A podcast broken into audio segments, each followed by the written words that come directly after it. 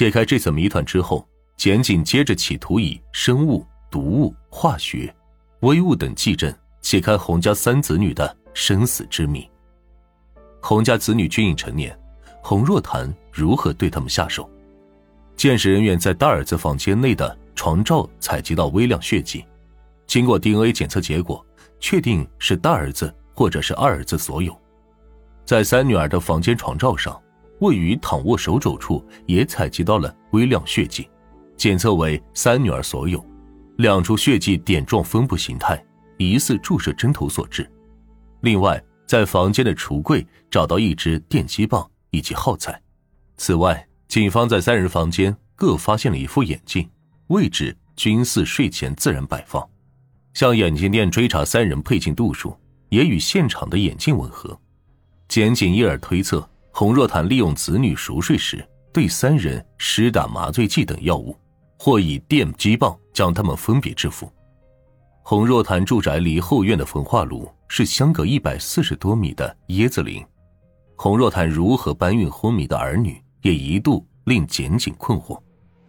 但根据现场遗留的各项迹证，分析洪若潭控制子女后，可能分别将他们放在单轮推车上，盖上雨衣，再推至后院焚化炉焚烧磨粉。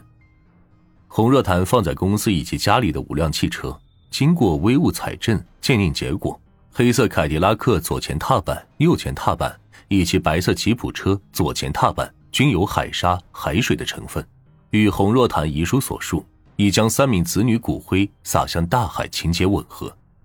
只不过，警方虽然在碎骨机上找到了少许骨灰残留，以及一片指甲大小的骨头，但因均已高度碳化，检测不出 DNA，难以比对是否是洪家子女的骨灰了。若依相关时间分析，洪家三名子女。可能于九月一日晚上九点十二分至九月三日之前遇害，最可能情况是在二日下午被焚尸。但生要见人，死要见尸。检察官陈德芳认为，虽然有很多间接的证据，可推测洪若潭有七八成可能先杀害了子女，然后再自杀。但为求慎重，他仍未签结案。三名子女至今列为失踪人口。豪门如今人去楼空，洪若潭费心试种的高纬度品种的椰子树林也逐渐枯萎凋零，令人不胜唏嘘。二林镇上，洪若潭再也不用忍受这些杂音了。洪文端说：“阿坦以死，抗议恶毒传言。”警方表示，洪若潭共留下了三封遗书，全部留给洪玉燕，分别在房间床头、神明厅及客厅茶几。其中一封是正本，其余的都是复印件，内容完全一样。遗书内容如下：玉燕，家家有本难念的经，我们家不止何其多，还特别多，而且每件都是会要人命。你耐心让我细说从头。经人介绍，我和你大嫂相亲认识之后，决定结婚前，我承诺只要婚后不要有小孩，全心全意的照顾三个孩子。我会给他一个美满的家庭生活，没想到婚后我却没有做到我的承诺，而他不止真心诚意的照做了，还为了让我相信无后顾之忧，在刚结婚完就去结扎。没想到此种无私的举动，除了我，并没有受到我们父母以及兄弟姐妹的感动与相信，还把可怕的后母形象灌输给三个孩子。更可恶的是，双亲为了一点私利。离间我们夫妻和孩子间的感情外，在亲戚朋友前说出了及做出了不当的言论与举止，让人无法生存下去。尤其洪锡林，一个高知识分子，也最了解家庭之间各种状况，不止没替我说句公道话，还加入了其中。